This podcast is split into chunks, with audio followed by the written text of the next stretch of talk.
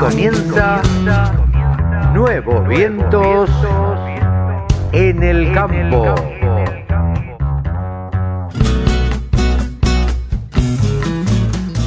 Hola, hola, hola, hola. ¿Cómo les va? Buenos días, buenas tardes, buenas noches. Ya no sabemos cuántos días llevamos de cuarentena.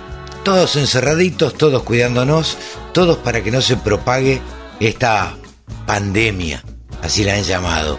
Eh, el COVID-19 nos tiene acechados. Pero nosotros seguimos trabajando, gracias a Dios, el campo. El campo no para. Y nuevos vientos en el campo, la radio del campo, tampoco para. Porque estamos acá para eso. Estamos para trabajar y para llevarles la mejor información y las noticias más relevantes que a ustedes se les puedan ocurrir. Así que acá estamos para acompañarlos un sábado más. Hoy tendremos tendremos un montón de gente. Vamos a charlar con Marcos Foti, que es el responsable de desarrollo de red de Case IH. Vamos a charlar con Hugo Castellano de México para que nos cuente la situación, cómo está allá en México. Vamos a charlar con nuestra coach de cabecera, la contadora Mónica Ortolani, que nos va a decir qué hacer con nuestra plata, qué hacer con nuestras semillas. Entonces, de todo esto vamos a charlar. Y después vamos a charlar con un colega, de esos colegas que uno quiere y, y que además siente que lo quieren a uno. Vamos a charlar con el Ale Guerrero de Venado Tuerto.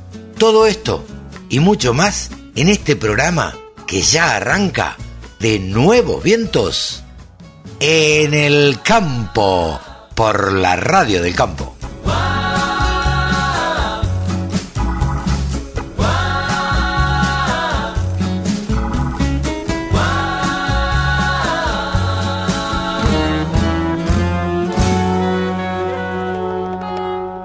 Bien, nos encontramos en comunicación ahora con Marcos Foti, quien es responsable de desarrollo de red de Case IH. ¿Cómo estás, Marcos? Buen día. ¿Qué tal? Buenos días, ¿cómo estás Bien, gracias. Eh, la idea era consultarte un poco, a ver, eh, cómo, cómo está viviendo la, empresa Case eh, este, eh, todo este esta situación que estamos viviendo eh, el tema de la pandemia nos ha afectado a todos y suponemos que a una empresa tan grande como ustedes en época de campaña en época donde este se tienen que hacer transacciones y, y demás eh, bueno, también las debe haber afectado de algún modo. Entonces, queríamos tener la visión de desde la empresa. ¿Cómo, cómo lo están viviendo ustedes?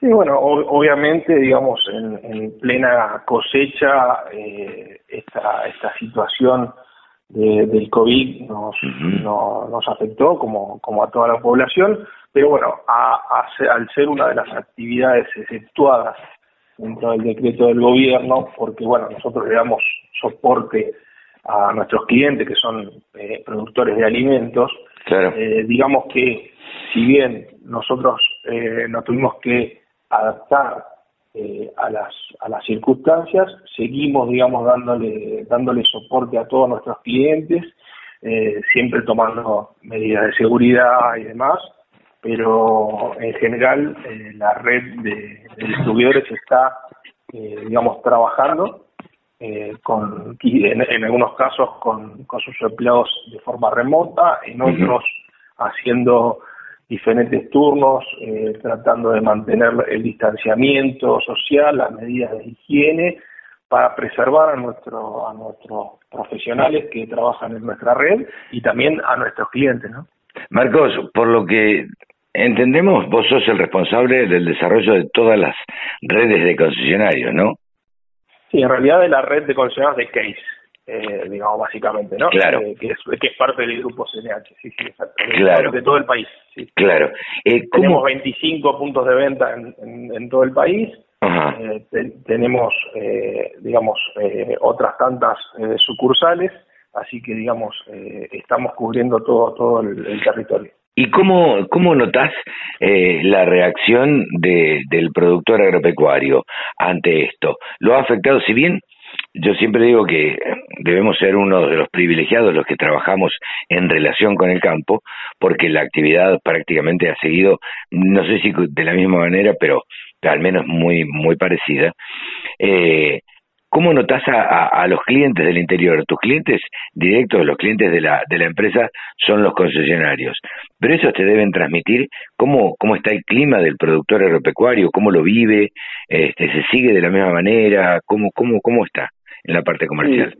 Sí, sí, mira, eh, ellos están trabajando, eh, digamos, a, a, full como, como, como saben hacerlo. eh, ya te digo, eh, están trabajando con medidas de seguridad, higiene en las cabinas de las máquinas, pero bueno, estaban, digamos, esto nos agarró en plena cosecha claro. y una, una cosecha eh, en general eh, muy buena, con lo cual, digamos, eh, tomando todos esos recaudos, eh, el, el, productor sigue trabajando eh, como siempre, como siempre. No, no, no, no hay momento de la Argentina, eh, sequía, inundación, eh, lo que sea que el productor no esté siempre al pie de sus máquinas. Uh -huh. Y bueno, y nuestra, nuestra función en esto es darle el mayor de los soportes, es sobre todo cuando hay algún, algún alguna necesidad urgente de ir a, a reparar alguna máquina, hacer algún servicio de, de emergencia, eh, venderle algún algún repuesto, asistirlo en general claro. en lo que sea, estamos ahí igual que ellos al pie del cañón, porque bueno, nuestra función y lo que nos gusta hacer y lo que le gusta hacer a la Red Case es estar cerca de sus de sus de sus clientes y, y, y abastecerlo en todo. Eh, si bien la pandemia es algo que nos preocupa a todos, por suerte nosotros hacemos un seguimiento diario de, de, de toda la red uh -huh. en cuanto a, a, si hay casos, algunos, algunos que tengan síntomas o algo, gracias a Dios no estamos teniendo ningún ningún caso eh, por el momento y eh, eso nos ayuda a cuidar a nuestros a nuestros funcionarios de, de la red y también a, a, todos los colaboradores y también cuidar a nuestro cliente, ¿no? Porque nosotros, sí. digamos, no queremos al, al tener que ir, estamos cuando vamos a hacer un servicio vamos una persona por por por, por vehículo por, por, por vehículo exactamente sí. con lo cual eh, mantenemos la medida de higiene barbijos guantes eh, desinfección de todos los locales de la concesionaria de los talleres para para bueno para cuidarnos entre todos no seguro. Marcos y en la parte comercial ha afectado eh, en algo no mira hasta hasta la fecha no digamos no, a ver eh, la Argentina eh, eh, está no solo con, con el COVID, tiene algunos otros inconvenientes. Sin duda. Pero, pero, pero veníamos en, en muy bien este año, veníamos muy fuertemente con las ventas. Eh, bueno, veremos a ver qué pasa ahora eh, durante este, este mes, porque bueno, el mes de marzo fue, fue un, un, mes que nos permitió trabajar en algunas exposiciones inclusive. Claro. Ese fue el, nuestro último contacto, digamos, fuerte con, con, con, con, con el mercado y ahora estamos eh, viendo cómo se desarrolla. Hasta ahora, digamos, eh, no hay mayores eh, inconvenientes. Veremos qué pasa a futuro. Eh, tenemos todos en cuenta que Expoagro fue medio como una bisagra, incluso Expoagro se tuvo que suspender el último día por, por este tema, este, y ahí arrancó todo y el 20 arrancó la, la cuarentena que estamos viviendo, viviendo todos prácticamente. Eh, ¿Ustedes pueden hacer alguna previsión de cómo va a ser el futuro o cómo ven el futuro, Marcos? No, mira, creo la verdad que no no no tenemos, eh, no, no podemos, creo que nadie puede hacer no, una, no. una, pre, una previsión. Lo que sí sabemos es que vamos a continuar trabajando Claro. Eh, inclusive en algunas provincias se está, digamos, eh, di, di, distendiendo un poco el tema este de, de, de, de las sí, restricciones. Sí. Exacto. Y mientras, nos, mientras nuestros clientes puedan vender sus, sus granos, puedan levantar su cosecha, puedan sembrar, eh, yo creo que en lo particular, en nuestra actividad no va a haber eh, demasiados cambios. Sí, digamos, eh, estamos inmersos dentro de Argentina, sabemos que hay muchas actividades que están teniendo problemas, eh, no es lo mismo un productor lechero que un productor de trigo, maíz o soja, eh, hay, hay diferencias, son una economía regional, pero pero bueno digamos eso es tal cual lo que lo que venía pasando hasta hasta antes de esta de esta situación. No sin duda. Y, tengamos en cuenta también que la economía en general va va a afectar eh, a todas las empresas, no solamente a Case, sino que a todas las empresas este, en particular, eh, en cuanto a cómo se desarrolle la economía de acá para adelante. Pero eh, respecto de lo eh, de lo que tiene que ver con ventas y con servicios, no, no, no, no debería este, por qué afectar a, la venta de maquinaria, ¿no es cierto? Exacto, exacto. Nosotros estamos, estamos, digamos, eh, estamos trabajando eh, en, la, en la exposición que, vos ah, hacías mención. Digamos, la verdad que nos fue muy, muy bien, a pesar de que, bueno, terminó un día antes, pero veníamos muy, muy bien con, con, con nuestros clientes. Y bueno, seguimos de, de esa manera. Eh, esperamos que seguramente para nuestra actividad el tema del crédito es algo muy importante. Sí, claro. Eh, así que bueno, quizás eso se vea se vea afectado, eh, no lo sabemos aún, pero bueno, nosotros estamos acá para asistir a nuestros clientes y vamos a tratar de darle las mejores posibilidades y opciones para que continúen confiando en nosotros. Seguro, eh, una de las características de Case eh, es la red de concesionarios y por otra parte el servicio postventa. Digamos que eso es fundamental, eh, no fundamental para ustedes, sino fundamental para quien le venden la maquinaria. Una de las cosas que tiene en cuenta el productor también es este la, el servicio postventa que le pueda brindar la empresa en la cual confía, ¿no es cierto? Sí, sí, exacto, exacto. Nosotros en ese caso particular, por ejemplo, eh, hicimos un manual de protocolo en línea con lo, con lo que con lo que indica el Ministerio de Salud y, digamos capacitamos a nuestra a nuestros a, nuestros eh, talleres y a nuestra digamos a toda nuestra red para que ellos puedan seguir esos protocolos y nos cuidemos entre todos, pero sigamos atendiendo a los clientes que sabemos que la postventa es una de las, de las cosas más importantes para, para nuestros clientes. De hecho, cada vez que hacemos alguna alguna encuesta o algo, siempre sale como, como el punto más importante el tema de la atención postventa, así que le, hacemos mucho foco a eso. Claro. Marcos, te agradecemos muchísimo este contacto con la Radio del Campo. Eh, seguramente más adelante te, te volveremos a molestar para, bueno, para ver cómo, cómo ha ido evolucionando todo esto y este y qué impacto ha tenido dentro de, de la empresa, si es que lo, lo ha tenido. Bueno, bueno, a disposición para, para ustedes y ya te digo, para, también para nuestros clientes y agradecerle a todos los productores argentinos que están ayudando con la producción de alimentos a, digamos, a dar batalla a esto y a acercarle los alimentos a todos los, los, los argentinos. Muchísimas gracias, buen día. Ha sido Marco Foti, responsable de desarrollo de red de Case IH. El sector que más ingresos le genera al país se merecía tener una radio www.laradiodelcampo.com. Como hacemos cada 15 días aproximadamente, ahora hace unos días más que no charlamos, estamos en comunicación con Hugo Castellano, un periodista cordobés residiendo en México, en Jalisco. ¿Cómo, este, cómo te va, Huguito? ¿Cómo estás? Hola, gusto de saludarte, Carlos, el gusto de saludar a la radio del campo desde acá, desde Guadalajara, en Jalisco, con mucho calor por estos días y en medio de la contingencia que globalmente nos está afectando a todos. Bueno, eh, digo, el calor eh, es una de las cosas que los puede beneficiar también, ¿no es cierto? Porque sabido es, o por lo menos es lo que se dice, ya con este bicho, con este, este famoso coronavirus, no se sabe qué, qué medidas tomar. Mira, lo del calor tiene que ver básicamente con que hay menores posibilidades de que ocurran eh, eventos vinculados con resfríos, es decir, estornudar, toser y demás. Claro. Eh, es muy relativo a esto porque hay poblaciones, como todos lo sabemos, vulnerables. Eh, de todos modos, igualmente ha habido una, una cantidad importante de casos a, a, nivel México. El estado más afectado es la Ciudad de México. Con la mayor profusión de contagios en estas últimas dos semanas. Aquí el estado de Jalisco había comenzado hace más de un mes ya con un plan de contingencia de aislamiento voluntario que ahora es obligatorio. Eh, y los números acá en el estado de Jalisco son eh, por lo menos un poco menos complicados que, eh, como te decía, en, en el estado de México o en la propia Ciudad de México. Hay que tener en cuenta que la Ciudad de México son más de 26 millones de personas, es para, difícil manejar esa situación desde todo punto de vista. Para situar a la gente, contale a, la audiencia a cuánto está Jalisco eh, de Ciudad de México, de Distrito Federal. Eh, a unos 520 kilómetros aproximadamente, aproximadamente lo que es el centro del el Ángel, de ahí eh, en la Ciudad de México, son unos 500 kilómetros aproximadamente. Esto sería como Eh, estar equivalente para nosotros como vivir en Buenos Aires y en Córdoba aproximadamente.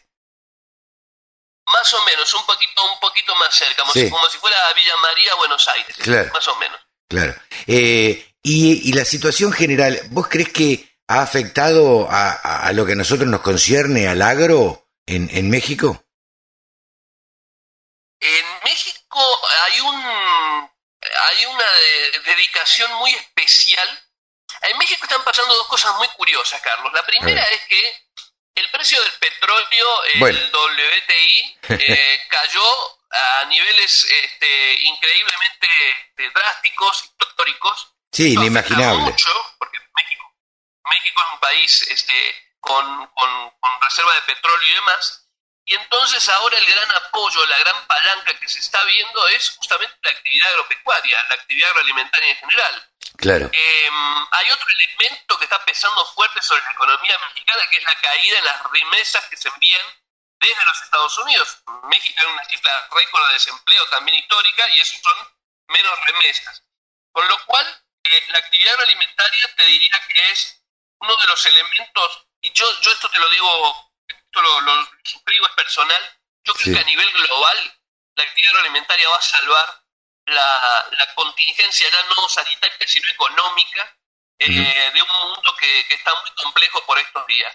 Totalmente. Eh, digamos, eh, eh, eh, a ver, en la Argentina, más allá de que la, la actividad agroalimentaria no haya parado y esté trabajando, yo he hablado con la gente de, de Case más temprano y, la verdad es que ellos siguen trabajando de la misma manera y con cada productor que uno habla del interior, están trabajando de la misma manera que antes. A ver, económicamente sí van a salvarlo, pero por otra parte es una economía una, o una actividad que no ha sido afectada prácticamente, con los cuidados del caso, obviamente, pero no ha sido afectada, este, no, no ha parado. Sí, supuesto, hay que tener en cuenta que eh, muchas de las campañas que hay aquí en México de diferentes organizaciones a nivel nacional e internacional aquí en México hablan de que la agricultura sigue, que el campo Claro. no se detiene, que Claro. el campo continúa, que debe continuar y hay un elemento clave que acá en Jalisco se ha transformado en una campaña que se llama Jalisco sin hambre, que es no cortar la cadena de suministro, seguir generando producción para no cortar la cadena de suministro y llegar a zonas más vulnerables. Esto lo ha encarado el propio gobierno del Estado, Ajá. lo ha encarado la Secretaría de Agricultura y Desarrollo Rural del Estado, que además de eh, buscar que, que la producción continúe en términos generales de manera normal, poder llegar con productos frescos eh, a las zonas más vulnerables, aquellas personas que realmente están pasando situaciones de hambre eh, muy, muy complejas, muy difíciles y que por toda esta contingencia esa situación se ha agravado. Claro. Eh, bueno, eh, dicho esto, digamos, mucho no habría para, para comentar, digo, porque la situación sería casi parecida a lo que se vive en la Argentina. El agro no ha parado y esto es una constante a nivel mundial. Mundial, mundial, mundial, Carlos, coincido totalmente contigo. Por eso te decía, yo tengo una percepción también por todo lo que he estado hablando con, con, con gente de distintos organismos acá en México, también a nivel internacional.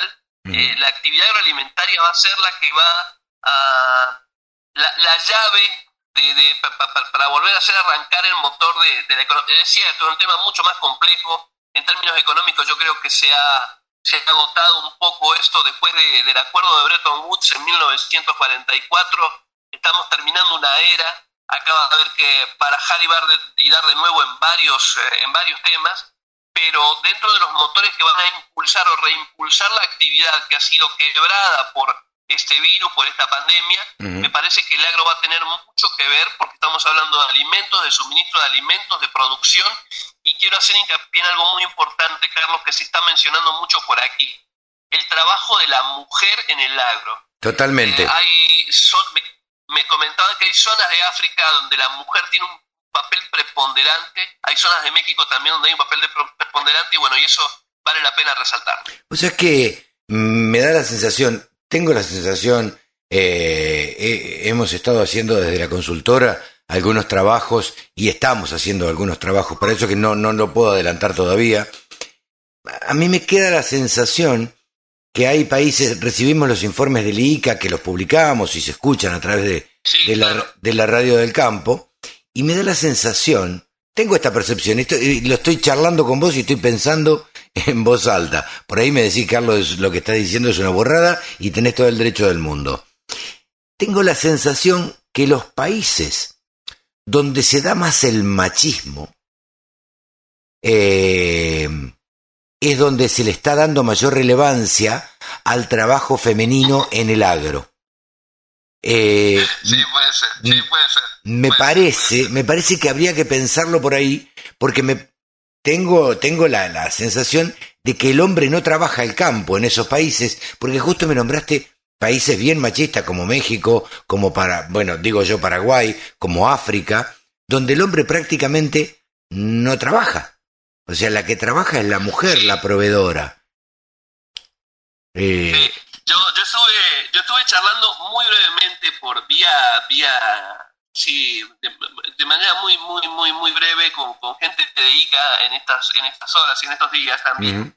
Estaba leyendo un, un libro eh, de ICA que se editó en 2018 y después hizo una revisión el año pasado que se llama ah, Luchadoras, este, Luchadoras Mujeres Rurales en el Mundo y se hace referencia a una situación global pero con las perspectivas de América Latina y con eh, esa situación, es decir, países en donde efectivamente hay un contexto diferente, social, eh, cultural, yo, yo lo atribuiría más a una cuestión cultural eh, a donde ahora se está haciendo una revalorización muy importante del trabajo de la mujer y se le está dando un impulso eh, a partir de esta contingencia en verdad importante. Ojalá esto no sea no sea algo momentáneo, sino que abra el camino para eh, valorizar de manera integral, muy integral, el rol que tiene la mujer en la actividad este, agroalimentaria, en la provisión de alimentos y en el trabajo en el campo, que a veces es un trabajo eh, de mucho esfuerzo, como en lugares de África donde hay una tarea de recolección, por ejemplo, que se lleva entre el 30 y el 40% de la actividad este, del día en el campo. Totalmente. El otro día charlábamos, y esto lo, lo me, comprometo a charlarlo de nuevo con, con Pilu Giraudo, porque eh, es una conocedora y, y, está haciendo mucho por esto, y ha viajado mucho a África, y conoce al pueblo africano y cómo se trabaja allá. Entonces, eh, me, comprometo a investigar un poco más el tema porque la verdad es que es bien importante eh, saber cómo sigue y como decías vos, que no sea algo eh, netamente temporario o puntual por esta pandemia, sino que sea algo que se revalorice y se, mm, bueno, y se ponga este, en tema de acá para adelante, ¿no es cierto? Sí, sí, sí, por supuesto. Bueno, este, le envías el saludo a Pilu, por supuesto. Estuvo acá en México hace algunos meses eh, hablando de, agricultura de conservación y de, y de sustentabilidad, pero también ese tema es muy importante y es poderlo ver. Y nosotros como, como profesionales de la comunicación, Carlos, tenemos una enorme responsabilidad en ese sentido, una enorme responsabilidad de tomarnos los minutos para destacar, para resaltar, pero también para explicar un poco cómo es el trabajo en el campo hacia adentro, porque hay mucha gente que no lo conoce. No, claramente. Eh, la gente consume el plato de comida, dice que bueno, gracias al campo, pero no sabe exactamente cómo es la dinámica y qué papel tiene la mujer y qué preponderancia tiene la mujer en esa dinámica en la actividad agrícola en distintos lugares del mundo, con distintas tecnologías también, Carlos, porque hay que tener en cuenta que en Argentina eh, hay una, un, perfil, una característica tecnológica que está involucrando también mucho a la mujer hoy, eh, pero en, distintos lugares del mundo, con distintas posibilidades, con distintos recursos, con distinta mecanización, eh, con distintos contextos climáticos, geográficos incluso.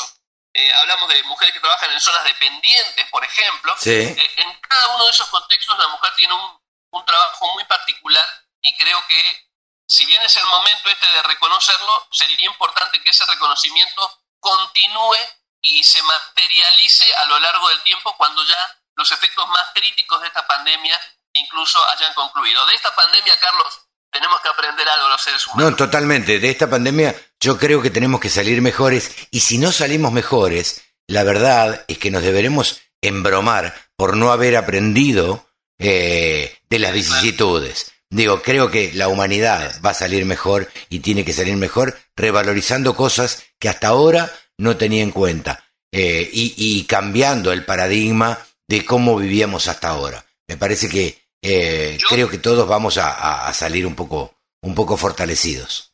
En, términos estrictamente agropecuarios, yo, estoy trabajando, estoy investigando sobre eso. Yo creo que hay tres elementos clave que para el sector agroalimentario en particular van a ser muy, muy, muy significativos. A ver. Eh, ubicar a la salud como concepto, entender a partir de ahora qué es salud exactamente, con un concepto nuevo, la sustentabilidad y la inocuidad. La inocuidad, Carlos, va a pasar creo que a un primer plano en la agenda de discusión, de debate, en la agenda científica, en la agenda vinculada a los temas agroalimentarios. Totalmente. La inocuidad agroalimentaria va a tener mucho que ver con el tema de la salud y va a haber que estar atentos y poner mucho la mirada eh, en la inocuidad alimentaria como custodio o garantía de una salud humana que tiene que ser cuidada y en medio, por supuesto, la actividad agrícola, la actividad agroalimentaria eh, a través de procesos sustentables. Totalmente de acuerdo, Huguito. Eh, ¿La seguimos en otro momento, te parece? Con este tema, con este tema. Con este y otros temas. me gusta, me gusta charlar con vos porque, a ver, eh, primero porque ha sido uno de los casi fundadores de la radio del campo, está prácticamente, claro, prácticamente desde el principio, y, y por otra parte, porque podemos charlar, eh, intercambiar diferentes cosas este, con una mirada distinta, porque vos te encontrás ahora en México casi teniendo la mirada este, de los mexicanos por una parte, y por otra parte del hecho de mirarlo desde afuera y poder eh, criticarlo o poder contarlo objetivamente. Así que bueno, siempre es un gusto charlar con vos, ¿eh, Hugo? Bueno, acá me lo han dicho, Hugo, tú tienes la posibilidad de eh, reconocer dos culturas, todo lo que viví en Argentina, por supuesto, durante más de 40 años, y lo que ya hace más de 10 años estoy viviendo acá en México. Huguito, un abrazo grande como siempre y muchas gracias. Estamos en contacto, Carlos, gracias a la Radio del Campo, como siempre. Un abrazo, saludos. Gracias ha sido Hugo Castellano desde México, eh, charlando con la radio del campo, como lo hacemos habitualmente cada 10, 15, 20 días, eh, teniendo la mirada que tiene Hugo Castellano desde allí.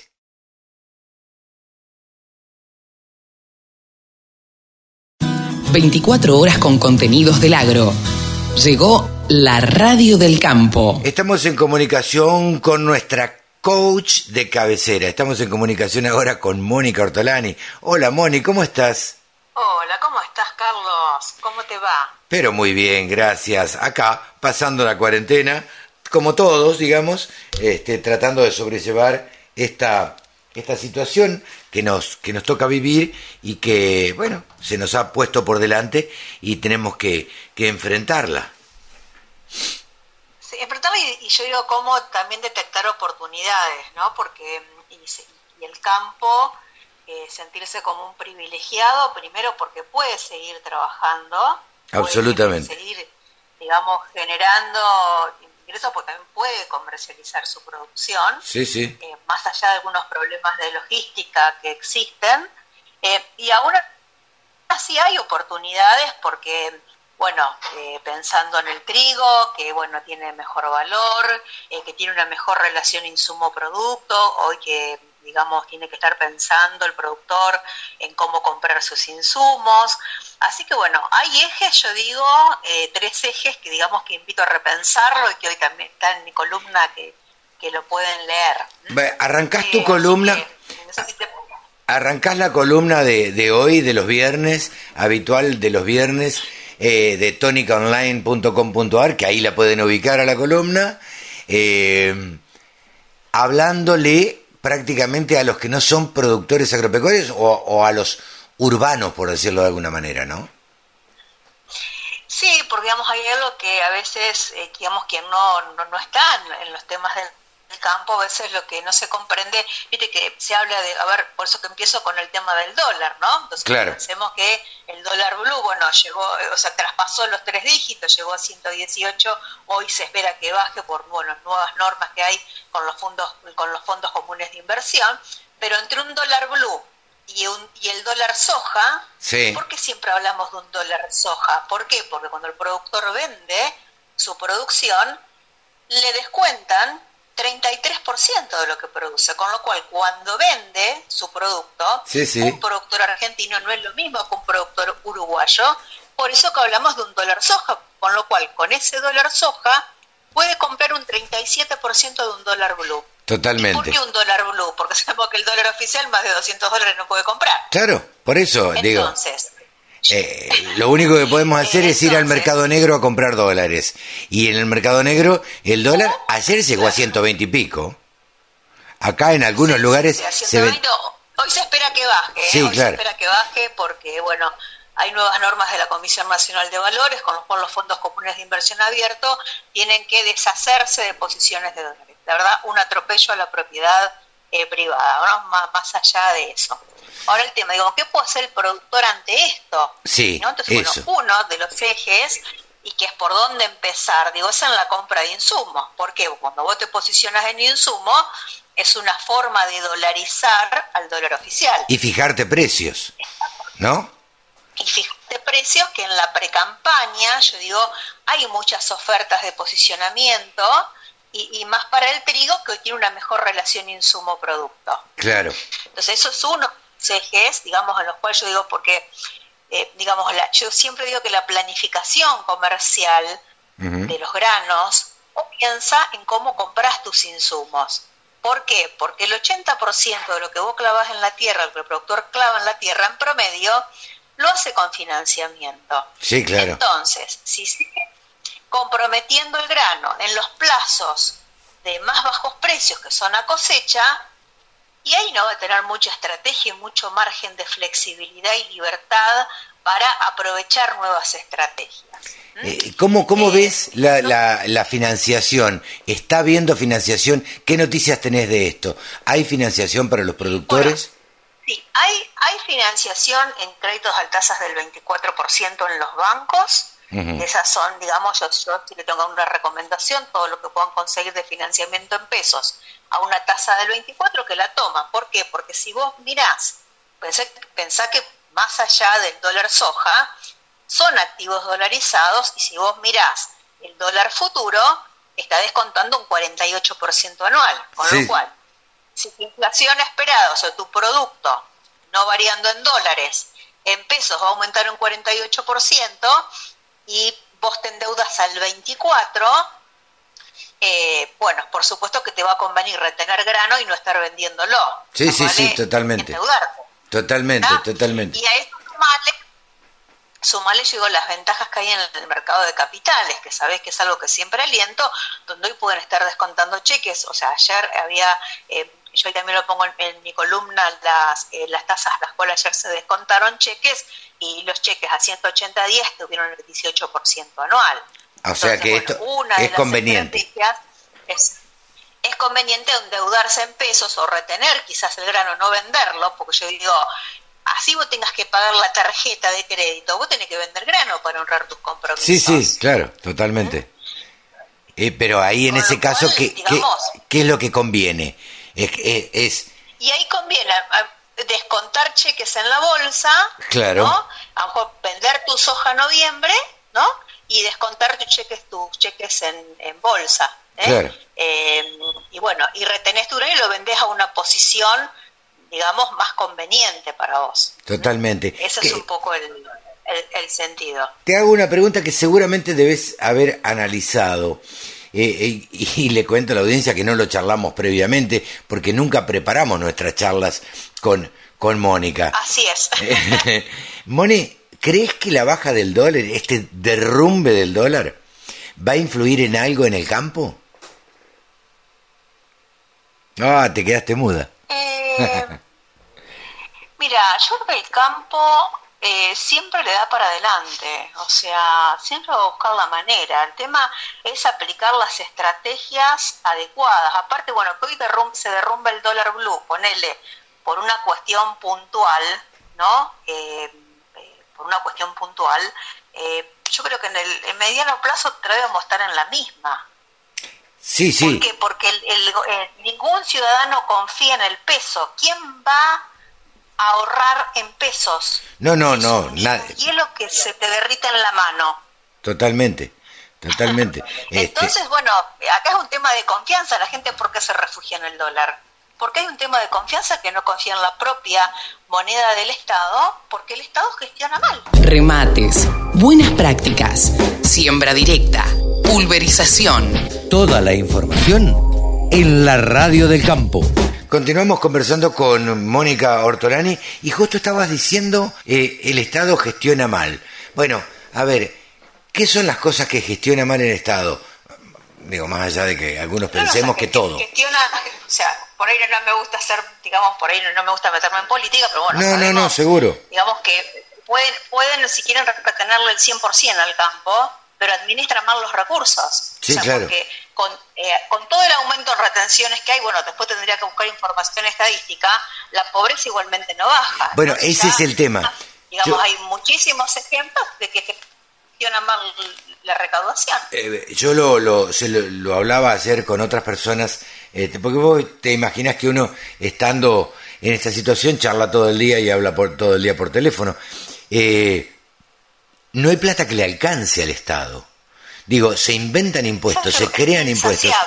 Claro, y no, no hay plata que... Porque si uno viera en realidad que, bueno, que está todo mejor y que eh, la verdad que andan mejor las cosas y que el Estado está gastando eficientemente, bueno, uno la verdad es que se alegraría, eh, pero la verdad es que no sucede esto. No, y aparte sabes que yo digo es como que pagas dos veces todo. Claro. ¿No es cierto? Porque vos decís, bueno, a ver, eh, a, la, salud pública en lo posible, si por ahí no vas. Sí, Tienes que tener una prepaga. Sí, sí, La educación, si querés aspirar a algo mejor para tus hijos, pagás educación privada, si es que podés, ¿no? Pero si podés, lo haces. Seguro. Eh, te quiero pagás impuestos y además después no tenés seguridad, no tenés salud, no tenés educación. Totalmente. bueno, no, no pretendo, digo, vayamos a lo positivo, ¿no es cierto? Digo, bueno, tenemos un Estado insaciable que administra mal. Bueno, a ver, ya sabemos que es algo que intentan aspirarte, digamos, tu rentabilidad. Entonces, bueno, a ver, en el financiamiento, como hablábamos recién, o en, una estrategia más inteligente de financiamiento y en el segundo eje, precios, podés capturar un poquito más de valor de todo eso que te pretenden aspirar, al menos por una partecita. Sí, sí, sí, totalmente. a ver, el endeudamiento hay que podés apalancar porque, bueno, hay buenas tasas en pesos, tanto en las entidades financieras con el mercado como en el mercado de capitales, y también el mercado de futuros te abre, tenés, te abre otro set de herramientas en las cuales vos podés eh, fijar, digamos, fijar pisos a través de los, de los puts, o bien si vos cerraste un forward, quedará abierto la suba a través de, a través de los calls. O directamente con futuros, ¿eh? que, es la misma, la misma consecuencia que el forward, nada más que ahí te quedas enyesado en un precio, digamos, eh, pero bueno, eh, no tenés obligación de entregar. Claro. Y hoy no nos olvidemos que puede haber un fantasmita, ¿no? De que puedan aumentar las retenciones al trigo. Claro, bueno, eh, con el valor que tiene. Posicionarte en los mercados de futuros. Claro. Este, de todas maneras, la verdad, Mónica, la verdad se ha dicho, eh, a ver, eh, yo anoche hablaba con mi familia acá y decía, bueno, somos uno, debemos estar agradecidos a la situación de uno, a cómo le está pasando uno y a que uno trabaja con algo relacionado con el campo, digo, con algo relacionado Exactamente. Con algo que no ha suspendido sus actividades. Entonces, eh, no. Exactamente. Digo, somos agraciados. Exactamente, digo, por eso que tenemos que ser agradecidos, como lo decíamos al principio de la columna, que el, el, campo pudo, pudo seguir en actividad y siempre, viste, tiene esa, ese, digo, ese fuego sagrado, digamos, de, de siempre estar encontrando la manera. ¿eh? Hoy te digo, compartía mi columna con un con un seguidor y me manda un videito de cómo, bueno, no estaban cosechando, pero estaban aprovechando cómo hacer control de preñez en las vacas. Entonces el campo nunca para. No, no, no, totalmente. No es como nuestro Congreso que no sesiona. No, no, claro. ¿Mm? Eh, Cuando ves los alemanes que siguen sesionando. Totalmente. Entonces el campo tiene esa, esa voluntad de trabajo, esa voluntad de hacer. El campo como un montón de pymes o como un montón de gente que la está pasando mal y no nos tenemos olvidar y se la arroz mejor vendiendo un pan, vendiendo algo, haciendo algo. Entonces, bueno, digo, tenemos que sentirnos, eh, digamos, agradecidos. Totalmente. Agradecidos de poder seguir en actividad. Y nosotros desde nuestras casas trabajando, que sí, sí, y que, que reconocimiento a toda la gente de la salud. Que tenemos un, un trabajo que... Sí, que tenemos un trabajo que eh, lo podemos hacer desde, nuestras casas, nos lo permite la actividad y, demás. Y yo dejo algo pensando y te dejo pensando esto para que lo charlemos en una próxima oportunidad. Me parece que a futuro vamos a tener que pensar seriamente en las formas de trabajo de ahora en adelante. Sí, sí. Esto, esto las empresas las empresas se lo van a tener que, replantear, los costos laborales eh, y algo que, es, que va a ser casi inmediato terminado con la pandemia. ¿No crees, y esto te lo dejo para pensar, que va a haber un desabastecimiento cuando termine todo eh, de un montón de cosas eh, por no haber podido gastar? A ver si, si me puedo explicar eh, con, lo que quiero decir. Hoy nos vemos todos restringidos a comprar todos eh, lo indispensable y nada más. Vamos al supermercado, compramos todo, nos higienizamos y volvemos a nuestras casas. ¿Sí? Eh, esto quiere decir que no vamos y nos compramos a, tal lugar y nos compramos un par de zapatillas, no vamos a tal otro lado y nos compramos una remera, un jean o lo que sea, que no son compras necesarias. Digo, que compramos habitualmente por compulsión o este, por el simple hecho de el, poder del dinero y el, poder disponer de ese dinero. Me parece que va a haber una desesperación por gastar. Se me ocurrió pensarlo y me parece que, también está bueno pensarlo. Puede ser, puede ser. Eh, eh, el tema hay que ver, digamos, también cuántas pymes van a poder subsistir, ¿viste? Para, para abastecer. Ese es otro gran problema. Totalmente. ¿Cuántas empresas eh, textiles van a poder sobrevivir en este contexto? Totalmente, totalmente. Me parece que está... va a estar bueno como para pensarlo cuando, cuando estemos por salir de, de esta pandemia, cuando estemos este, ya un poco más este, seguros y pudiendo salir. Pero bueno, nada, creo que tenemos que tomar conciencia todos y debemos tener que seguir cuidándonos. Sí, no, y, sobre todo que digamos siempre intentar ver dónde hay oportunidades. ¿eh? Sí, sí. Como siempre decimos, digo, hay más oportunidades que gente dispuesta a verlas. Sí. Y, bueno, y esta situación que está pasando, pero bueno, el tema es qué hacemos con lo que pasa, ¿no? Totalmente. Así que el campo tiene mucho para hacer, mejorar su compra de insumos, mejorar su estrategia de precios y también mejorar su valor agregado porque bueno, ayer en el Comité de Crisis en la Reeducación se habló mucho del tema carnes, vos también sos muy activo en el tema, y bueno, estamos también en, un, mercado donde hay faltante de carnes porque los chinos comen carne. Claro, totalmente. Y los, cerdos no, y los cerdos no están. Entonces, bueno, la medida que se puede agregar más valor, digo, para convertir los granos en patas, sí, sí. como diría, diría Salvador, hay buenas oportunidades, así que bueno, digo, a juntarse. Creo que hoy... Eh, digamos, hay que recuperar ese espíritu de los abuelos que bajaron de los barcos donde se, siempre se juntaron y así crearon cooperativas, crearon teatro, crearon escuela y bueno, y se entramaron, por decirlo de alguna manera. Así que bueno, a juntarse más. Moni, muchísimas gracias como siempre. Siempre es un placer charlar con vos y bueno, estaremos encontrándonos en cualquier momento. Igualmente, igualmente conversar con vos, Carlos. Gracias por el llamado. Y el que te quiera, gracias. Saludos a toda la audiencia. Y el que te quiera encontrar, te puede encontrar a través de las redes sociales como Hortolani Mónica o en tu canal de YouTube. ¿Que ¿Cómo es tu canal de YouTube? Mira, lo buscas como Tony, está como Tónica Blog, ¿eh? Ah, Tónica Blog. Si pones tónica Mónica Ortolani, ahí aparece. Bien. Y si no, hay en mi columna que hoy la ven, en mi, o si la ven cuando van a, mi a mi página, ahí tienen el link al canal de YouTube también. ¿eh? Perfecto. que lo estoy retomando ahora, porque también esto hace que uno se anime a más. Totalmente. Yo tenía que ir el canal ahí, pero muy dormidito. Porque tiene tiempo. Y, te vi y te vi el otro día grabando y hablando con mucha solvencia a la cámara. Así que bueno, ahí estamos, uno también animándose a más. Un cariño grande, Mónica, gracias. Cariños, chao, Adiós. abrazo. 24 horas de programación dedicada al agro. La radio del campo. La radio, pensada para el agro. Bájate la aplicación. Y ahora quisimos conectarnos con el periodista más importante de Venado Tuerto. ¿Cómo estás, Ale Guerrero, querido?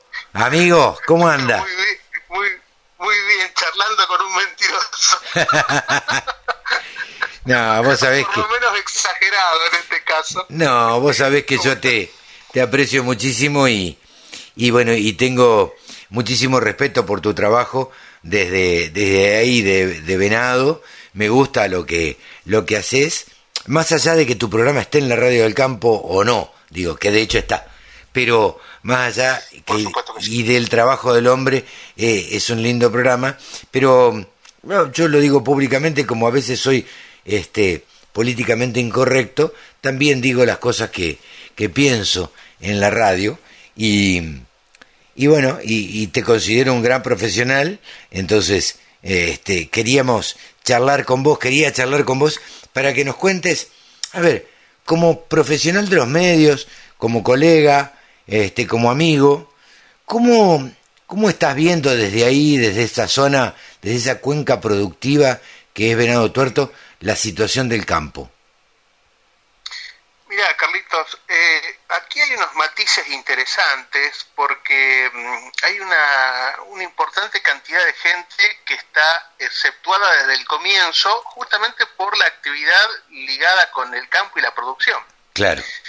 Eh, entonces, eso, eso le ha dado un poquito de, movimiento, pero eh, comercialmente, en el resto de los rubros y socialmente, da mucha tela para cortar.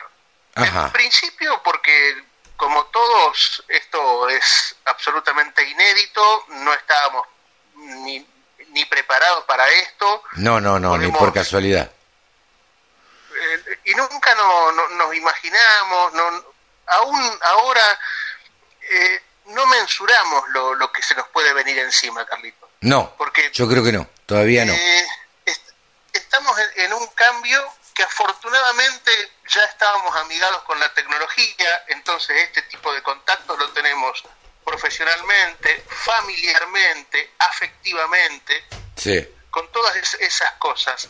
Eh, el comercio se ha empezado mm, a, reformular algunas cosas con, la venta online, eh, el delivery, pero no alcanza, no alcanza para que todo el aparato productivo esté como como estábamos acostumbrados. No. Y, y, y, lo que sí me gusta, vos sabés que yo trato de hacer un ejercicio de, de ir apuntando, o por lo menos recordando y cada tanto eh, agendarlo en este, en este cuadernillo que tengo aquí a mi lado, sí. Eh, de las cosas que nos está dejando esta, este aislamiento social preventivo obligatorio. Sí.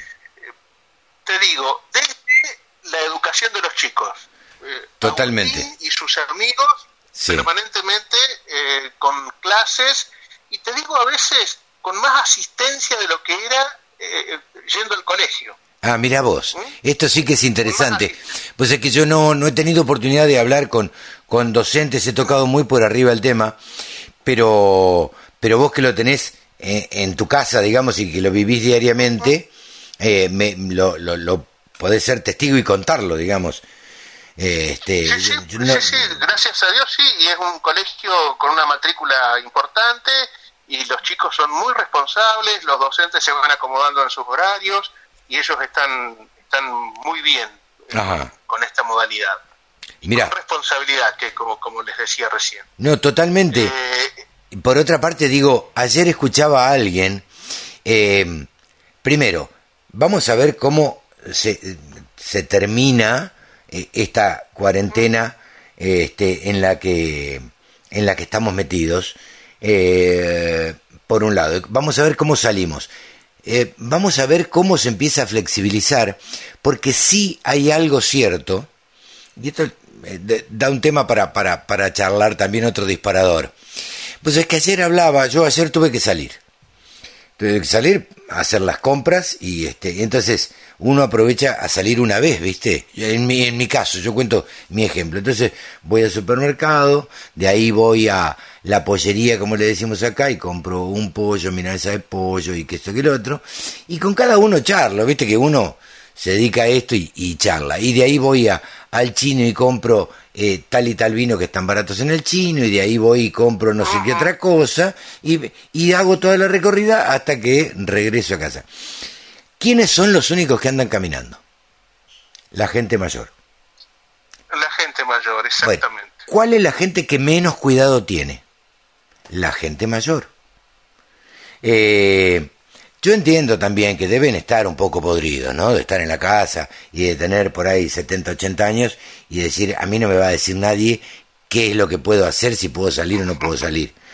Pero la verdad es que la que no se cuida es la gente mayor. Y otra característica es que no vemos chicos en la calle. No hay chicos en la calle. Con lo cual, digo, los chicos son los que están más cuidados. Entonces, la desesperación por salir va a ser terrible. ¿No, no lo ves así? Sí, eh, lo veo así, pero también, eh, o, atado a ello, es de qué manera vamos a, vamos a salir. Claro. Eh, no sabemos cuánto falta. Ahora hace un par de días que, que nos han dicho que va hasta el 10 de mayo.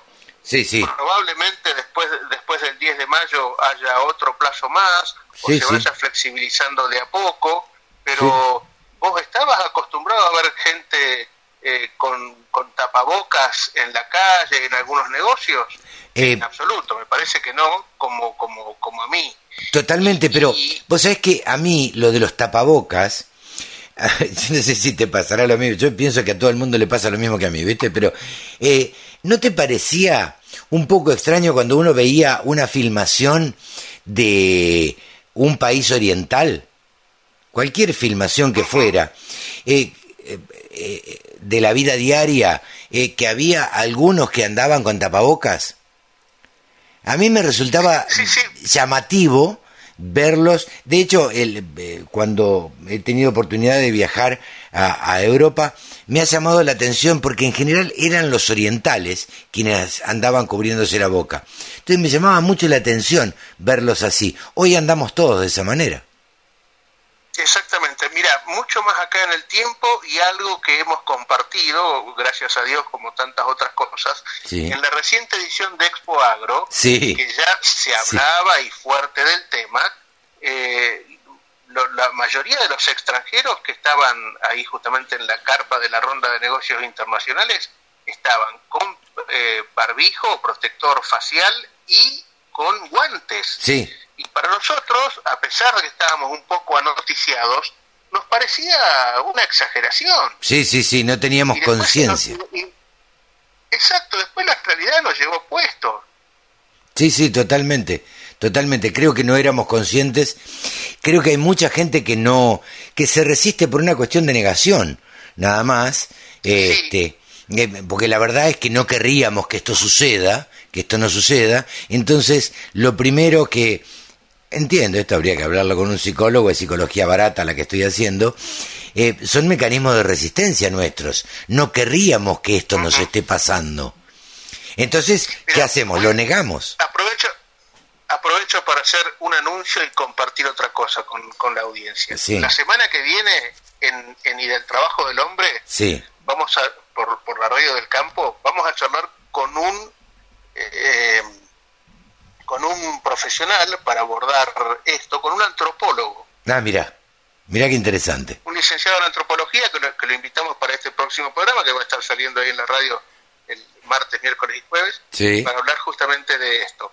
Pero eh, lo, que no quiero que dejemos pasar, Carlos, es una, una verdad que nos atraviesa a todos, pero absolutamente a todos, y es poner las cosas en su lugar. A ver. Porque eh, muchísima gente eh, estaba hablando en contra de, la actividad productiva del campo, de cómo se, eh, se maltrataba el ambiente, de, todas las cosas que ya, que ya sabemos. Sí, sí. Y sin embargo, el campo nunca dejó de producir y el ambiente está más limpio, más limpio que hace muchísimos años. Totalmente, vos sabés que... La, polución no la genera el campo. Evidentemente, evidentemente no, evidentemente no. Y vos es que, eh, a ver, si hay una cosa que uno puede llegar a cuestionar desde eh, quienes hacemos periodismo agropecuario, es la agricultura y algunos productos que se utilizan en la agricultura, ¿sí? Sobre todo cuando se mal usan, ¿no? Sobre todo cuando se, hace un uso irracional, este, ahí uno puede llegar a, criticarlo porque tampoco somos defensores a ultranza de las malas prácticas, al contrario, digo, estamos todos a favor de las buenas prácticas, del cuidado del suelo, de, del campo limpio, digamos.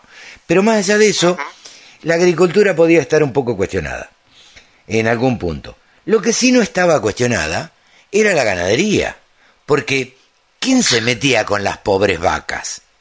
Hasta que hace un tiempito aparecieron con los gases de efecto invernadero que eran producidos por la ganadería. Pero, digo yo, ¿no, ¿no pueden eructar ni tirarse pedito las vacas? Dios mío. Claro. De hecho, de hecho es parte de la naturaleza. Eh, absolutamente. Pero, digo, la muestra clara ha sido que la contaminación viene del petróleo y de hecho el petróleo separó el mundo prácticamente y el petróleo se derrumbó.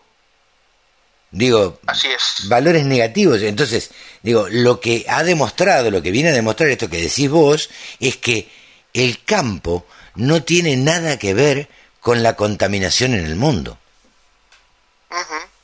Digo, esto es... Por el contrario. Al contrario, al contrario, digo, es lo que nos va a permitir seguir alimentándonos este, de una manera sustentable, responsable. Bueno, trataremos todos los que estamos en esto de propender a que, a ver, a que se haga un uso racional de la tierra, de los insumos, este, de, de todo esto. Entonces, digo, en tanto y en cuanto hagamos un buen uso, vamos a poder seguir explotando estamos hablando siempre con parámetros supuestamente normales cuando uno hace este tipo de comentarios, eso sí. desde luego, ¿no? Totalmente, totalmente. Pero bueno, nada, quería tener esta charla eh, con vos, Ale, este, para ver cómo, cómo estabas viviendo, cómo estaban viviendo desde, desde allá, este, desde allá, digo yo, son 700 kilómetros, 600 a, a Venado Tuerto, desde Buenos Aires. Creo que en el interior ustedes lo viven distinto. Digo ustedes porque yo me siento parte del interior también y hablo con mis amigos de Maipú. Este, dicen, no, acá no, acá no pasa nada, no hay ningún caso en Maipú, em, nada, y la gente con ciertos recaudos, este, pero se sigue manejando de una manera que no es la que vivimos acá en Capital y Gran Buenos Aires, ¿no? No, desde luego. Aquí si es por casos, hay 11 casos confirmados. Hoy empezaron a hablar, de otros tres más, que sumarían 14.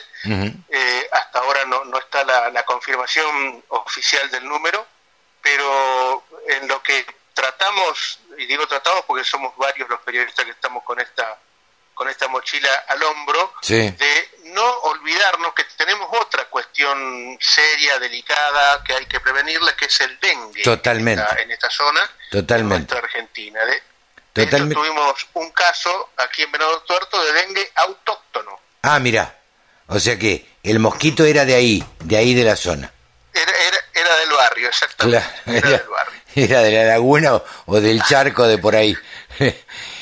Así es, así es. Bueno, de hecho, ahí, ahí eh, estábamos leyendo ayer con mi hija porque nos interesamos de esto, esto de tener tiempo también, ¿viste? Te hace buscar cosas. Hay 14.000 enfermos en el país de dengue. Lo que pasa es que tiene una tasa baja de mortalidad. así es, gracias a Dios. Gracias a Dios.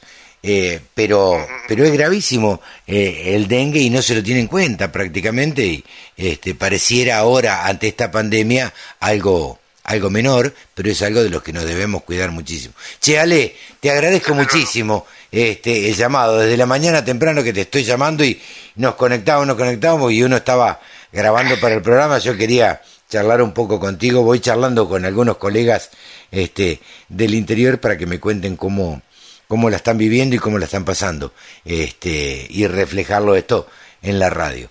Che, te mando un abrazo grande, Ale. Siempre es un placer, siempre es un placer hablar con vos y te retribuyo el, el cariño y el afecto a vos y a tu familia. Bueno, igualmente para vos, para tu familia y este y para todo Venado Tuerto también y, y bueno, nos estaremos encontrando cuando cuando esta pandemia pase, este nos estaremos dando un gran abrazo como lo hacemos habitualmente. Un saludo grande, Ale. Que sea también con un un gran asado, no perdamos esas costumbres. No, totalmente, totalmente. eso lo podemos hacer de lejos, tranquilamente, ¿viste? podemos no abrazarnos, pero un buen asado lo comemos a un metro de distancia, che. Che, Ale. Totalmente. Un gran abrazo. Alejandro Guerrero desde Venado Tuerto. Un abrazo grande. Gracias.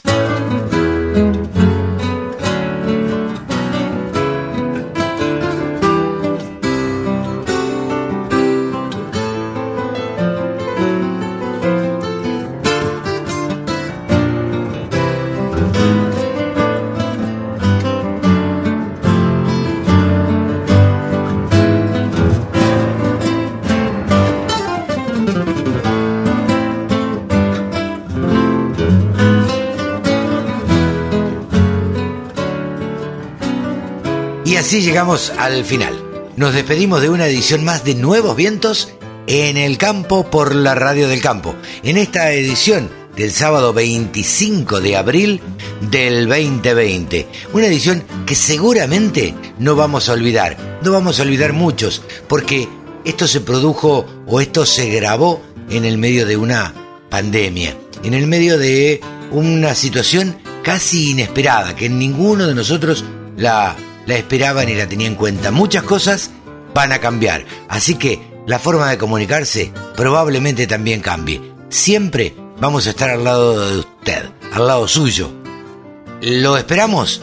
Te esperamos la semana que viene, misma radio, mismo horario. Chau, que lo pases bien. Chau, chau, chau.